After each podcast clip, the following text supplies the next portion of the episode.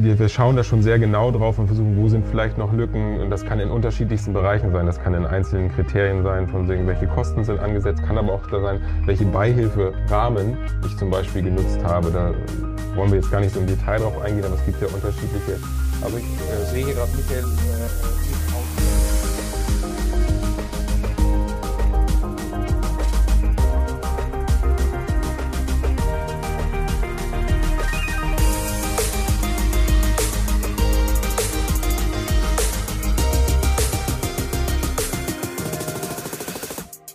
Herzlich willkommen zum ETH Truger Gastro Briefing. Heute am Weltfrauentag. Die Berliner feiern den ja dann ganz besonders und allen anderen in Deutschland und in, auf der ganzen Welt wünschen wir einen erfolgreichen Tag. Schön, dass es euch gibt.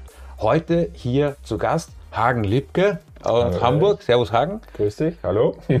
Heute mal wieder mit dabei. Er war ja schon mal dabei. Wenn es um das Thema Überbrückungshilfen geht, komme ich auch gerne ist ja einer von den Kollegen, auf die ich dann gerne zurückkomme, ähm, um zu erfahren, wie ist der Stand der Dinge, wie läuft's in der Kanzlei. Äh, ich weiß, du hast ja nicht gerade wenige Gastronomen und Hotels. Äh, mhm. wie hat sich das bei euch entwickelt, äh, Thema Überbrückungshilfe 4? Wenn du jetzt mal so zurückguckst, drei, vier, drei plus, vier, ja, wir sind ja von Anfang an involviert, haben wirklich eine Vielzahl von äh, Mandanten aus dem Bereich und ähm, können einfach sagen, dass es unheimlich viel Arbeit bisher schon gemacht hat und auch erkennbar viel Arbeit gemacht hat und ähm, mit der Ö4 jetzt aber schon merkbar ist, dass es etwas weniger wird. Äh, wir kommen da ja in, in, in, im weiteren Verlauf auch noch dazu, dass einfach auch die Fördermaßnahmen ein Stück weit restriktiver geworden sind, ein bisschen zurückgefahren sind und das merkt man auch bei unseren Mandanten, dass für den E4-Topf doch jetzt im Moment doch we wirklich wesentlich weniger ähm, ja, Fälle zu bearbeiten sind. Dennoch kann ich nur sagen, für die ganzen anderen Töpfe haben wir so weit über 300 ähm, ähm, ähm, Anträge schon stellen müssen, dürfen und mit wirklich vielerlei Fragen, die da auf uns zugekommen sind und ja, von daher, es hat aber auch den meisten geholfen. Ich kann einfach sagen, das ist mein Feedback ähm, was unsere Mandanten angeht, dass ähm, die überwiegende Mehrheit davon profitiert hat und jetzt immer noch da ist und auch recht ähm, ja, hoffnungsfroh nach vorne schaut, dass es dann endlich hoffentlich normal weitergeht ohne Corona. Wir sind ja auf dem Weg dahin. Wir sind auf dem Weg dahin. Die einen unken und rufen schon, im Herbst können wieder äh, Wellen kommen, aber die äh, EU, die ja mit ihrem Temporary Framework, das glaube ich jetzt sechsmal inzwischen geändert worden ist, äh, immer wieder angepasst und verlängert, äh, hat aber jetzt ein Ablaufdatum für Corona reingeschrieben. Exakt. Also die EU weiß ziemlich genau, wann Corona zu Ende ist und äh, nämlich am 30.06.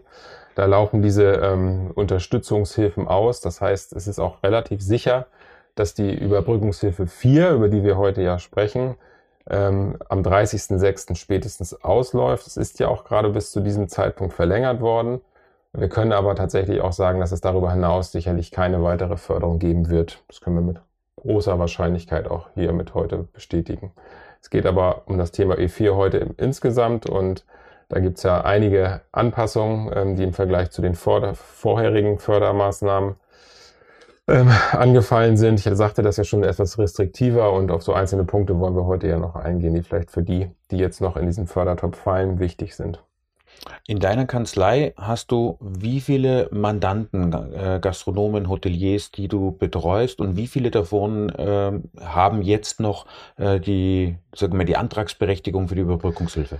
Ja, man kann dazu sagen, für die Viererhilfe nimmt das jetzt doch rapide ab. Ähm, ähm, also dass vielleicht so 10, 15 Prozent der Fälle, die wir sonst haben, jetzt äh, dort äh, noch in die, in die Anträge gehen, wobei das auch mit zunehmenden äh, Fortschreiten im Jahr noch mehr abnimmt. Wir haben nämlich im Januar und Februar ja die Besonderheit gehabt, noch mit der freiwilligen Schließung. Das Thema kennen ja auch einige unserer Zuhörer bestimmt, dass dort ähm, freiwillige Schließungen möglich waren unter bestimmten Voraussetzungen. Ähm, das gilt aber tatsächlich definitiv nur für Januar und Februar und nicht mehr für März, sodass wir davon ausgehen, dass auch in dem Zuge jetzt mit zunehmenden Öffnungen und dieser Möglichkeit nicht mehr dieses Wahlrecht zu haben, dann auch die Menge der Anträge noch weiter abnehmen wird.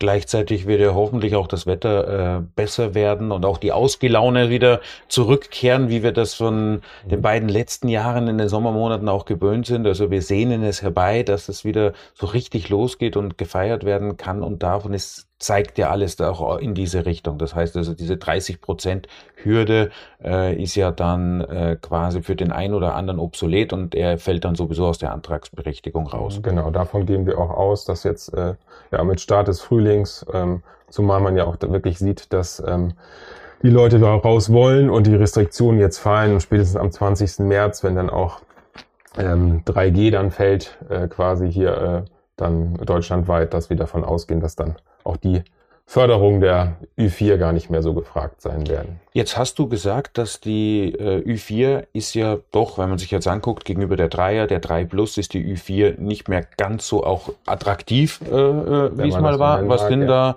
da ähm, aus der Perspektive der Gastronomie natürlich? Mhm. Eine andere Perspektive kenne ich nicht. Ja. Und dann ist es so, dass wir äh, hergehen, um die äh, um mal die Punkte. Lass uns mal drüber sprechen. Was sind die Sachen, die jetzt nicht mehr so gut laufen?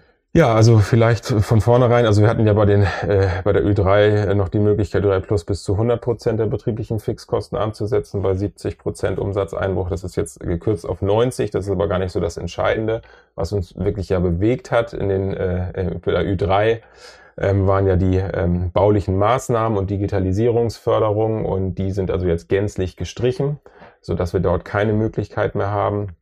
Ähm, und von daher ähm, ähm, sind das wesentliche Punkte, dass in diesen ähm, Personal, äh, nicht in den Personal, sondern in den Fixkosten generell halt diese ähm, Themen dort gestrichen worden sind. Und ähm, auch sonst, was die ähm, Nachweise na angeht, äh, bestimmte Forderungen äh, dann noch zusätzlich gestellt worden sind. Wir haben ja auch, äh, lassen ja auch ähm, Fragen grundsätzlich zu, wenn ich das jetzt gerade gerade hier im Chat lese. Ähm, da geht es um das Thema ähm, Vorkasserechnung. Das ist, weil das zu den baulichen Maßnahmen auch sehr gut passt. Ähm, tatsächlich so, dass jetzt geregelt ist, dass Vorkasserechnungen tatsächlich ähm, nur berücksichtigt werden können, wenn zum Zeitpunkt der, des Antrags ähm, die Lieferung und Leistung auch erfüllt ist. Das war natürlich bei der Ü3 nicht der Fall. Da wurden halt äh, Abschlagsrechnung zugelassen, Vorkasserechnung und äh, die Lieferung konnte sehr viel später, auch nach dem Förderzeitraum erfolgen. Das ist definitiv nicht mehr der Fall. Und ähm, gleichzeitig sind auch Abschlagszahlungen tatsächlich nur ähm, zu 50 Prozent äh, ans ansetzbar. Und vielleicht ein wichtiger Punkt, der tatsächlich vorher so nicht geregelt war, ähm, dass wir ähm, Bar, Barzahlung also gänzlich unzulässig sind. Das ist zumindest jetzt nochmal klarstellend geregelt, wobei man eigentlich sagen konnte. Barzahlung gegenüber den Lieferanten, also wenn ich beauftrage, genau. dass ich, äh, genau. also nicht die Abschöpfung von Bargeld jetzt in der, in der Gastronomie. Genau, genau. Das war ja, äh, äh, ich kann mich noch sehr gut an diese Unzahl an Rückfragen, gerade bei der Überbrückungshilfe 3 und 3 Plus erinnern, was äh, darf man, was kann gebaut werden, gemacht, getan, was gehörte zu diesen Hygienemaßnahmen, Stichwort Hygienekonzept auch mhm. dahinter und äh, einige mussten auch sage mal, äh, äh, unschöne Erfahrungen machen in Bezug auf die, die Anträge gar nicht durchgegangen sind, weil Hygiene war heute dann an der Stelle wirklich sehr streng ausgelegt auf äh, Corona mhm. äh, Hygiene, mhm. also nicht das allgemein irgendwelche äh, Handwaschbecken äh, äh, zusätzlich, sondern es musste wirklich diesen Corona-Bezug haben. Also Toilettensanierung per se mhm. war jetzt nicht an der Stelle als Hygienemaßnahme zulässig. Das wurde abgelehnt. Aber jetzt haben die Anträge äh, damals äh, dann äh, quasi begonnen, die Arbeiten haben begonnen, die Aufträge wurden verteilt. Es war nicht schädlich, dass noch keine Schlussabrechnung vorliegt. Mhm ähm, wird bei deinen Mandanten wahrscheinlich genauso gewesen sein. Und jetzt wissen wir, wie Handwerker agieren. Das geht ja nicht von heute auf morgen, das ist auch nächste Woche noch nicht erledigt. Sowas dauert ja. Mhm. Also erstmal muss man überhaupt eines Handwerkers handhabt wer werden. Äh, wie sieht's denn da jetzt aus, wenn jetzt da jemand letztes Jahr ein Gewerk gestartet hat äh, und umgebaut hat, um, um das sozusagen vielleicht einen zweiten Eingang mhm. oder einen zweiten Ausgang zu haben, dass er mhm. also dieses Einbahnsystem realisieren kann, mhm. dass die Leute sich nicht begegnen. Mhm. Das war ja so eine ganz klassische äh, Maßnahmen. Und das ist ja oft sehr aufwendig gewesen. Jetzt ist das noch nicht fertig. Hat der jetzt ein Problem, weil die Überbrückungshilfe 3 ist ja jetzt noch wirklich äh, ganz vorbei? Also äh, Grundsätzlich ist es ja so, dass im Rahmen der Schlussabrechnung, die jetzt kommen, ähm, ähm, die äh, Bewilligungsstellen überprüfen, ob die ähm, dort eingereichten ähm, Leistungen letztlich auch ähm, tatsächlich so durchgeführt worden sind. Das Stichwort Verwendungsnachweis. Die werden auch äh, abgefragt werden. Ähm, nun ist es so, dass wir dem auch proaktiv bei uns in der Kanzlei ein bisschen äh, vorgehen, dass wir sagen, wir müssen ja auch ein bisschen ähm, ein Zeitmanagement machen, weil ja nun die Schlussabrechnungen starten sollen ähm, in den nächsten Monaten. Ähm, und äh, bis 30, bis 31.12. müssen die auch erledigt sein. Und das ist ja, muss man sich so vorstellen, es ist ja für alle Hilfen. Das heißt, ähm, vielleicht für, für Sie alle nochmal die zuhören. Wir haben also ja seit der Ü1 be begonnen im, im März 2020 bis jetzt zu E4, zwei Jahre später haben wir verschiedene Förderungstöpfe ja gehabt und für alle ist eine Schlussabrechnung zu machen. Und ähm, die ähm, ähm, das BMW äh, I heißt es ja nicht mehr, es heißt jetzt BMPK, musste ich auch gerade das Bundesministerium für Wirtschaft und Klima, das ist ja äh, der neuen ähm, Regierung geschuldet, ähm, hat da zwei Phasen draus gemacht. Will, heißen, wir müssen für den ersten Topf, das ist die Ü1, einschließlich der Ü3 und der November- und Dezemberhilfe, sind jetzt die Schlussabrechnung eben zu machen bis, äh, bis Ende des Jahres. Wir haben aber bei uns in der Kanzlei versuchen das so zu organisieren, dass wir, sobald das möglich ist in den Portalen, aktuell ist es noch nicht möglich, mhm. eben auch dann proaktiv vorzugehen, zu sagen, sobald das möglich ist, auf die Mandanten nochmal zuzugehen. Wir haben jetzt die tatsächlichen Zahlen, ja, häufig basiert das ja auf noch Prognoserechnung und dass wir dort auch ab Das ist ein guter Punkt, dass mhm. du nochmal darauf hinweist. Mhm. Prognoserechnung. Das heißt also nicht nur der, Entschuldigung, dass ich dir da jetzt ins Wort gefallen bin, aber äh, das heißt nicht nur der, der jetzt sein Gewerk noch nicht abgeschlossen hat oder der Handwerker mit der Rechnungsschreibung nachlässig wäre, der kann sein, dass er dann den äh, Beihilfeantrag des Gastronomen oder Hoteliers gefährdet, wenn der Handwerker nicht pünktlich seine Rechnung geschrieben hat. Ja, im Prinzip müssen wir zu dem Zeitpunkt nachweisen, dass diese Leistung wirklich erbracht ist, die dort vielleicht zu dem Zeitpunkt eben im Rahmen der Abschlagsrechnung erfolgt ist. Und das wird wichtig sein. Also das Stichwort Verwendungsnachweis wird da sein. Das werden wir im Vorwege dann auch schon mit abfragen, aber wir sind uns sicher, dass die Bewilligungsstellen das auch tun. Man muss sich das, oder diese Entwicklung haben wir auch so ein Stück weit beobachtet, dass die über die, über den, den langen Zeitraum, in dem diese Hilfen sich jetzt ähm, dargestellt haben, dass die zunehmend, ähm, ja, vielleicht kritischer werden oder wenn man sagt, sich zunehmend wie, wie, wie das Finanzamt verhalten, also eher ähm, ähm, doch sehr restriktiv äh, dabei sind und ähm, davon ist auszugehen, dass sie gerade bei diesen hohen Summen dann explizit eben nochmal nachschauen. Ähm, und das äh, müssen wir halt versuchen im Vorwege oder für die große Masse gilt es dann, da auch ja, zu dokumentieren und nachzuweisen, dass die Dinge, die dort äh, gefördert wurden, letztlich auch äh, umgesetzt worden sind. Ich meine mich zu erinnern, einen Satz gelesen zu haben, dass äh, die Beihilfepunkte was waren das, 11, 14 oder 14, 15, 16, 17 sowas in der Richtung oder mhm. 15, 16, 17, also die baulichen Maßnahmen, mhm. die digitale Investitionen und die Hygienemaßnahmen. Wer da äh, 10.000 Euro oder mehr an der Stelle äh, über den gesamten Zeitraum der Hilfen äh, kumuliert betrachtet mhm. äh, äh, bekommen hat, äh, der muss einer Einzelfallprüfung unterzogen werden. Also das Exakt, ist genau. Also Vorgabe. Das, genau, das ist Vorgabe, aber das haben wir tatsächlich jetzt auch schon gesehen, also im Rahmen der, des Erstantrags oder vermeintlich eines Änderungsantrags, dass dort schon bei großen Beträgen nachgefragt worden ist. Also so eine Art Vorprüfung haben natürlich schon stattgefunden, weil es zum Teil um sehr hohe Summen ging. Ähm, das bezog sich eben insbesondere mhm. auf die baulichen Maßnahmen. Aber vielleicht trotzdem nochmal zurückkommt auf die, auf die Ö4. Es ist jetzt eben so, dass dort diese, diese ja, vermeintlich großen Bereiche dann jetzt ausgenommen sind und ähm, eher dort es darum geht, dass jetzt die ähm, ja, klassischen Kosten, die dann noch anfallen würden, gefördert sind. Aber zum Thema äh, nochmal Restriktivität, was, was angeht, dass die da sehr genau gucken, ist ja auch das Thema, dass es ein Corona-bedingter Umsatzeinbruch äh, sein muss dann tatsächlich. Das ist also wirklich auch nachzuweisen. Also die Nachfragen kommen zunehmend, dass nachgefragt wird, ähm, wie ist es denn jetzt dazu gekommen und dass es eben nicht daran lag, dass ne, vielleicht Krankheit oder sonst irgendwas, also da muss man dann auch schon wirklich... Mitarbeitermangel. Zum Beispiel, auch. genau, das ist immer eine Frage nachher des Nachweises, aber grundsätzlich müssen wir uns darauf einstellen, dass die schon jetzt, gerade jetzt, also genau hingucken, dass der Umsatzeinbruch auch wirklich Corona-bedingt ist und nicht aufgrund der sonstigen wirtschaftlichen Umstände entstanden ist. Das stelle ich mir unglaublich spannend vor. Wie berate ich einen Hotelier, der auf der einen Seite oder einen Gastronomen, der auf der einen Seite jetzt Stellenanzeigen schaltet, weil mhm. er Mitarbeiter sucht für die Sommersaison, für die mhm. anstehende, äh, händeringend werden in der Gastronomie und Hotellerie und nicht nur da äh, äh helfende Hände gesucht mhm. und auf der anderen Seite äh, steht dann immer der Vorwurf im Raum, ja, die Umsätze wären ja nicht gemacht worden, weil euch fehlen ja die Leute. Das mhm. dokumentiert ihr ja bestens. Ja. Ja, das ist tatsächlich schwierig. Ähm, man muss natürlich auch dann wirklich genau gucken, ähm, liegt es vielleicht daran, dass, ähm, dass man sich nachweislich hat. Nimm mal ein Beispiel, hat ein, ein Hotelier, der hat viele Veranstaltungen geplant und da war ziemlich abzusehen, dass jetzt noch im Januar ähm, viele Absagen gekommen sind, eben weil sie gesagt haben, ich möchte es nicht jetzt machen, weil die Restriktionen mir noch zu hoch sind, ich möchte es lieber in, ins Frühjahr verschieben. So, und wenn wir diese Nachweise bekommen, kann man auch sagen, okay, äh, die sind abgesagt worden, es hatte keinen Sinn mehr daran gesehen, jetzt zu öffnen, so dass man dann sagt, äh, oder beziehungsweise ich habe Umsatzeinbrüche, die sind dann definitiv Corona-bedingt oder noch weiter gedacht, ich habe das vielleicht zum Anlass genommen, jetzt dann doch zu schließen, um zu sehen, weil hier, das ist der Grund für mich, nicht mal die Veranstaltungen klappen im Moment, hm, wenn man das so sieht.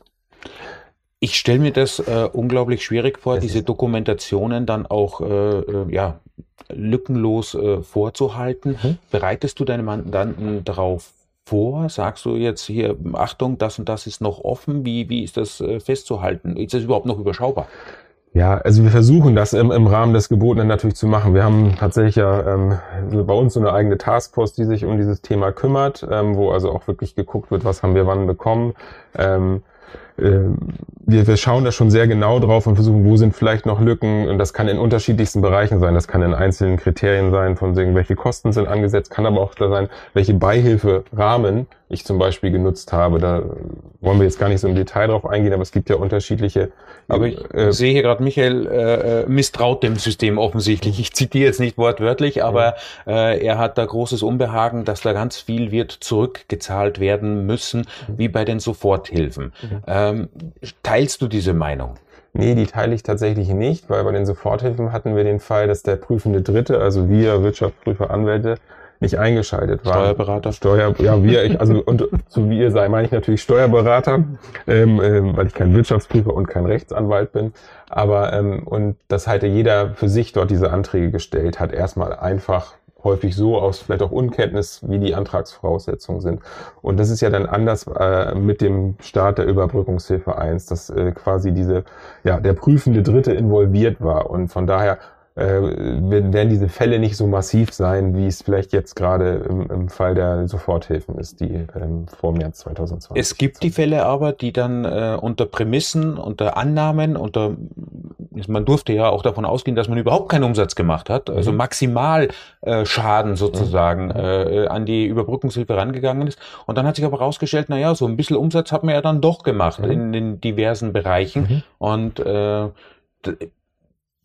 dadurch verändert sich ja auch der Fördersatz. Tatsächlich, ja. Das ist ja so, dass wir ähm, ähm, davon ausgehen, wenn Umsätze dann erzielt worden sind, weil kein kompletter Lockdown da war, dass man dann am Ende tatsächlich anhand der echten Umsätze jetzt schauen muss. Und das ist ja auch das System der Schlussabrechnung, dass man jetzt genau schaut mit den echten Ist-Zahlen, ähm, wo bewege ich mich? Bewege ich mich in der Vollförderung? Heißt also, bekomme ich, habe ich mehr als 70 Prozent Einbruch oder auch nicht? Und das wird sich jetzt dann herausstellen. Aber das kann vielleicht ja auch äh, nicht immer, also es wird nicht immer zu dem Fall führen, dass es zur Erstattung kommt, weil die Grenzen ja da relativ hoch sind. Aber dennoch äh, ausgeschlossen werden kann das natürlich nicht. Jordan schreibt, soll ich mit der Schlussabrechnung warten, bis ich Geld verdient habe? Ja, ähm, gute Frage tatsächlich, aber ähm, also ich würde nicht zu lange warten damit. Also erstens, weil da, da sehr viel Arbeit sowieso dran hängt, dass wir auch schauen müssen, es muss ja auch abgearbeitet werden und ähm, wir können es ein Stück weit nach hinten rausziehen. Wir können natürlich auch erstmal die Prognoserechnung machen, äh, dass wir sagen, wir sammeln die Daten. Also wir für uns, es ist da eine Sache, dass wir als Kanzlei sagen, wir möchten gerne ein bisschen vorarbeiten, dass die Dinge nicht alle dann äh, im, äh, zwischen, dem, zwischen Nikolaus und Weihnachten erledigt werden. Äh, das schaffen wir nämlich auch gar nicht. Äh, dass man diesen Änderungsantrag oder diese Schlussabrechnung dann einreicht, da gibt es dann ja Fristen, dass wir die ein bisschen dann vielleicht noch einsteuern. Da gibt es sicherlich Möglichkeiten, aber wir für uns müssen uns tatsächlich ja eintakten ähm, damit das eben nicht alles ähm, ähm, jetzt kurz vor Ultimo passiert. Zumal es ja noch viele andere Dinge gibt, äh, neben den Wirtschaftshilfen, die jetzt kommen, äh, sei nur die Grundsteuerreform genannt, ähm, die uns jetzt beschäftigt, auch im Sommer. Und ähm, da muss ich dann äh, oder müssen wir unsere Mitarbeiter auch alle schützen, dass die ähm, noch gerne zur Arbeit gehen und, äh, und nicht alles auf einmal machen. Dennoch gibt es dann natürlich Spielraum, ja klar. Zeitlicher Hinsicht. Gut, das ist ja schon mal eine gute Nachricht. Also äh, wird nicht gleich der Stecker gezogen und genau. äh, muss man gucken. Aber auch da wieder Prävention, vorher mal rechnen, durchrechnen, wie genau. sieht's aus, was äh, kommt tatsächlich an, das ist sich nicht überraschen lassen. Exakt, und das ist ja auch das, der, Sinn und Zweck, dann zu wissen, worauf, äh, worauf, worauf was kommt auf mich zu und dann vielleicht noch ein bisschen Zeit zu gewinnen, weil in dem Augenblick, wo die Schlussabrechnung dann gestellt ist. Ähm, je nachdem, wie schnell dann die Bewilligungsstellen sind, äh, muss man dann abwarten. Aber dann, wenn dann der Bescheid kommt, ist die Rückzahlung dann auch letztlich per sofort fällig. Also da wird es keine großen Fristen oder, oder Stundungen geben oder in der Form, sondern dann ist es auch final. Mhm. Genau. Also von daher sollte man wissen, wie viel dann da. Genau, wenn man das ein Stück weit vorher weiß, kann man ein bisschen vorhalten, dann kommt auch vielleicht der starke Sommer, wissen wir ja, und wir haben ja alle die Hoffnung, dass es dann auch richtig losgeht und ja, die Leute wollen ja auch alle wieder raus. Ist trotzdem eine herausfordernde Situation. Das muss ich ja budgetieren, das muss ich in meiner Liquiditätsplanung mit berücksichtigen, ja. dass da was kommen kann, Exakt. weil ich habe ja vielleicht auch KfW-Darlehen aufgenommen. Ich habe, äh, mhm. äh, es schadet auch nicht ein bisschen Speck für den Winter anzusetzen, also mhm. um da auch wieder Substanz aufzubauen und so weiter. Wir haben ja äh, äh, Preissteigerungen allerorts, also mhm. das ist äh, schon ein sehr ja äh, herausforderndes Jahr, was die Planung und Planung, also die fehlende Planungssicherheit dann an der Stelle. Tatsächlich, ja, ja. aber das betrifft ja eigentlich dann auch alle. Ne? Das ist so. Kommen wir nochmal kurz zurück zur Überbrückungshilfe 4. Mhm. Ähm, da gibt es ein großes Unverständnis bezüglich dieser, da gibt es ja etwas Neues. Es ist nicht nur alles schlecht geworden, es gibt mhm. auch was Neues, nämlich diese äh, Einlasskontrollen. Ich sage mhm. jetzt mal Türsteher mhm. oder Türsteherinnen unter Anführungszeichen, mhm. äh, die die Corona-Bedingungen ähm, ja, diese 3G-Nachweise und so weiter kontrollieren Exakt, sollen. Das wird jetzt gefördert. Das hat ja. der Handel wahrscheinlich irgendwie da äh, es mit rein verhandelt oder so. Also, also auf jeden Fall ist da was äh, ein Benefit. Wie hole ich den raus? Wie lange gilt das noch? Ja, tatsächlich ist es so, dass im, bei den Hygienemaßnahmen selbst ähm, eine zusätzliche Förderung möglich ist, eben für diese Einlasskontrollen, entweder in Form von ich bezahle ähm, einen Türsteher oder einen Dienstleister ähm, dafür oder ich habe einen, einen Automaten dafür, den ich mir da hinstelle, der dann einfach die ähm, die Covid-Pässe oder sowas immer äh, scannt. Ähm, dafür ist es natürlich, ähm, also das ist einerseits möglich, dass man diese Anschaffung dann ähm, tatsächlich geltend macht. Die, den Türsteher selbst, ähm, den man dann bezahlt in, in der Form, das ist auch noch möglich, grundsätzlich die Kosten dafür geltend zu machen. Allerdings äh, steht in den FAQs aktuell auch da ein, ein, ein Enddatum drin, nämlich der 20. März. Äh, also wenn dann die Lockerungen auch kommen sollen, ähm, gehen wir im Moment davon aus, dass ähm, da bis, bis dato das noch möglich ist. Und Moment würde ich so lesen, dass es danach in der Form jedenfalls nicht mehr möglich ist. Aber da muss man sich die Frage stellen, die, die, ähm, die, die, die Prüfung der, der Zutritte, der Zutrittsbeschränkung wird ja nach, nach wie vor dann ähm, äh, vorhanden sein. Und dann äh, wird es da aber für die weiteren Monate, so wie es im Moment aussieht, keine Förderung geben. Aber man muss sich auch vielleicht, das, wenn jetzt einer sofort fragt, ne, wie kann das denn sein, aber man muss sich natürlich aber auch die Frage stellen, wir reden hier immer noch über die Förderung und wir gehen auch davon aus, dass wenn 3G kommt und wir uns dann in den April bewegen und Ostern kommt und dann hoffentlich auch wieder Konfirmationen und Hochzeiten, dass die allerwenigsten überhaupt noch in die Überbrückungshilfe reinfallen. Also dann ist es auch gar nicht mehr relevant, ob ich noch einen kleinen Teil dieser Mehrkosten für die für die, für die Einlasskontrollen dann äh, als Überbrückungshilfe bekommen, sondern gehen wir ihr eigentlich davon aus, auch bei unseren Mandanten, dass dort äh, gar keine Förderungsvoraussetzungen mehr bestehen. Es herrscht Unklarheit wegen dieser 20 Euro, dieser ja. Pauschal 20 Euro. Das ist ja jetzt nicht per se dafür gedacht, also dass derjenige, der das macht, nur 20 Euro kriegen soll, mhm. sondern äh, das ist dann gedacht, die Situation, wenn der Gastronom zum Beispiel mit eigenem Personal äh, diese Kontrollen durchführt und dann kann er quasi für diese Hygienemaßnahmen noch zusätzlich diese 20 Euro pro Tag einmalig pauschal geltend machen. Ähm, ansonsten läuft er Gefahr, dass er, wenn er seine Mitarbeiter äh, da oder die Mitarbeiter da ansetzt im Bereich der Hygienemaßnahmen, muss er die dann sauber rausrechnen bei den Personalkosten? Doppelförderung? Ja, im, Prinzip ja. schon. Eine Doppelförderung ist ja nicht zulässig. So, also das ist wieder dieses Nachweisproblem, was wir haben, zu sagen, was habe ich jetzt wirklich an Mehrkosten nur für diesen, für diese Einlasskontrollen, was ich vielleicht vorher nicht hatte. Ähm, das muss man sich dann im Einzelfall tatsächlich mal nachschauen. Wenn wir diese Fälle jetzt noch haben, für, für Januar bis März vielleicht, dann äh, müsste man dann, äh, müssten wir drauf, äh, drauf mal genau schauen, dass man vielleicht eine Kalkulation macht. Ähm, würde jetzt zu weit führen, da nachzugehen, aber auch da ist die Dokumentation wichtig, wirklich diesen Nachweis zu haben, dass der nicht schon in den pauschalen äh, Personalzuwendungen dort mit berücksichtigt ist, dass wir keine Doppelförderung haben. Wir haben eine Frist, äh, Fristenfrage reinbekommen, Überbrückungshilfe 3 Plus. Da sind noch Baumaßnahmen ja äh, möglich gewesen mhm. und da läuft die Frist jetzt am, wenn ich es richtig Ende weiß, März. Ende März aus. Genau. Das heißt, Baumaßnahmen müssten dann auch Ende März abgeschlossen sein, weil dann der Förderzeitraum. Genau. Also es gilt generell ja so, dass die Ü3 Plus jetzt noch die letzten Anträge, die gestellt werden können, jetzt eben zügig im, im März gestellt werden müssen. Aber danach, aber der Förderzeitraum für die Ü3 Plus endet ja äh, im Dezember. Das heißt, ähm, äh, Übel 4 startet ja quasi im Januar. Das heißt, ähm, ähm, wir haben jetzt nicht über Baumaßnahmen, die jetzt in diesem Quartal noch folgen. Das hätte ja alles schon erfolgt sein müssen, quasi. Jetzt ist es so, wird ja gar nicht mehr gefeuert. Wie ist dann jetzt die Frist für die Beantragung der Überbrückungshilfe? Die ist ja gerade verlängert worden. Da ja. ist ja ein bisschen schwammig. Ja, also aktuell, also wir wissen jetzt ja seit äh, knapp 10, 10, 11 Tagen, dass ähm, wir eine Verlängerung haben, nochmal um drei Monate bis, bis Ende Juni. Ähm, es steht aber noch nicht drin, bis wann das abzugeben ist exakt. Wir gehen aber davon aus, äh, dass die eigentliche Frist, äh, die bisher galt, nämlich bis 30.04., dann jetzt verlängert wird, aber maximal wirklich bis 30.06., weil dann dieses Temporary Framework ausläuft und ähm, äh, alles, was wir bisher so gelesen haben, ist davon auszugehen, dass äh, die, die finale Abgabe dieser Ü4-Hilfen dann äh, Mitte, Mitte, Ende Juni erfolgen wird. Aber es steht noch nicht schon nirgendwo schwarz auf weiß. Die Anträge. Also es muss die Anträge, genau. vorher äh, quasi, genau. wer dann auf die Idee kommt und schaut, ist da noch was für mich, was drinnen hat, also genau. sage ich mal, maximal bis Mitte Juni äh, genau. äh, dafür noch Zeit. Und das wäre so, genau. Wie gesagt, wir aber davon ausgehen, dass das vielleicht wirklich nur noch Einzelfälle betrifft. Also so mal schauen, vielleicht Diskotheken oder so, die dann jetzt noch unter 2G Plus, ne, die haben da, das sollen ja jetzt auch öffnen dürfen dann unter 2G Plus Voraussetzungen allerdings, wie, wie stark das angenommen wird, das muss man mal schauen. Da gibt es vielleicht ein paar Sonderfälle, aber die muss man sich dann auch im Einzelfall genau anschauen. Ja. Na, dann hofft man, dass sich das Thema jetzt wirklich äh, äh, langsam dann ausgelaufen hat. Dann bleibt diese Unwägbarkeit immer noch mit der äh, Schlussabrechnung dann, was da äh, im Detail. Rechtlich ist es so, es ist eine Billigkeitsleistung. Das mhm. heißt, ich habe ja keinen juristischen Anspruch darauf, auch wenn ich meine Anträge, sage ich mal, noch unter ganz anderen FAQs, die sind ja auch laufend angepasst und, ja. und konkretisiert worden ist. Wenn ich also unter Annahmen gemacht habe, so stand das da im Januar drauf. Es gibt mhm. ja auch äh, die Frage, äh, habe ich auch gerade im Chat nochmal äh, gelesen, wir haben die FAQs ausgedruckt von damals. Mhm. Das ist ja. wertlos.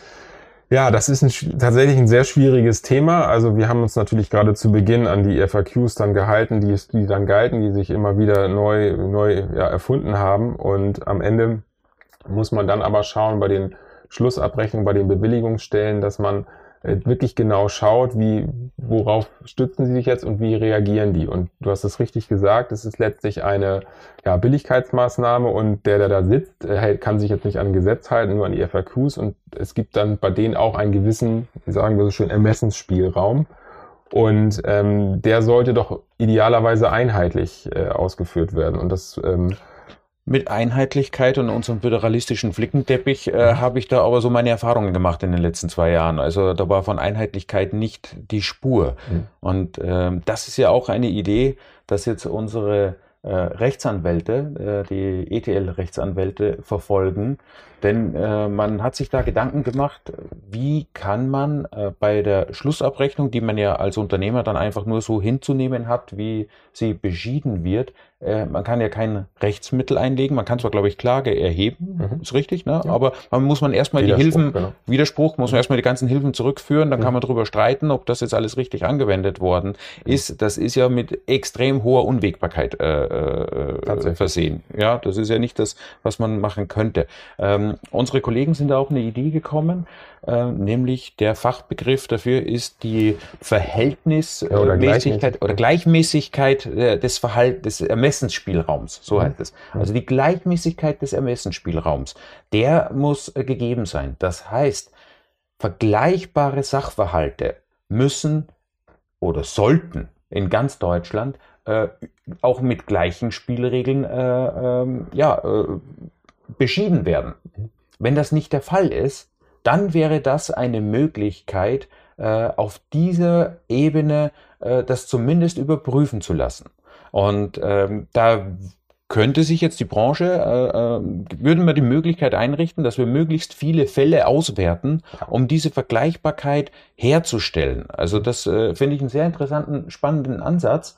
Wer da mitwirken möchte, da kann jeder dran mitwirken, nämlich mit einer Datenspende, äh, kann man so sagen, ne? Datenspende, äh, indem wir die Schlussbescheide äh, zur Verfügung gestellt äh, bekommen. Dann würden wir die natürlich absolute äh, äh, Vertraulichkeit zugesichert in einer Datenbank zusammenführen und eben dann diese Vergleichbarkeit herzustellen, dass man sagen kann, dieser Fall ist aber in Bayern oder in Thüringen oder in Schleswig-Holstein anders beschieden worden, dann hätte man da die Möglichkeit, und das zu überprüfen. Wer sich dafür interessiert, man findet das Angebot auf der Seite der ETL Rechtsanwälte je mehr Daten wir zusammen kriegen, und das ist ja ein großer Benefit der ETL, dass wir mit den vielen Standorten in ganz Deutschland da eine ganz gute Landkarte auch zeichnen können, äh, was wo geht. Also äh, die Bescheide würden wir zusammentragen, würden eine solche Datenbank aufbauen,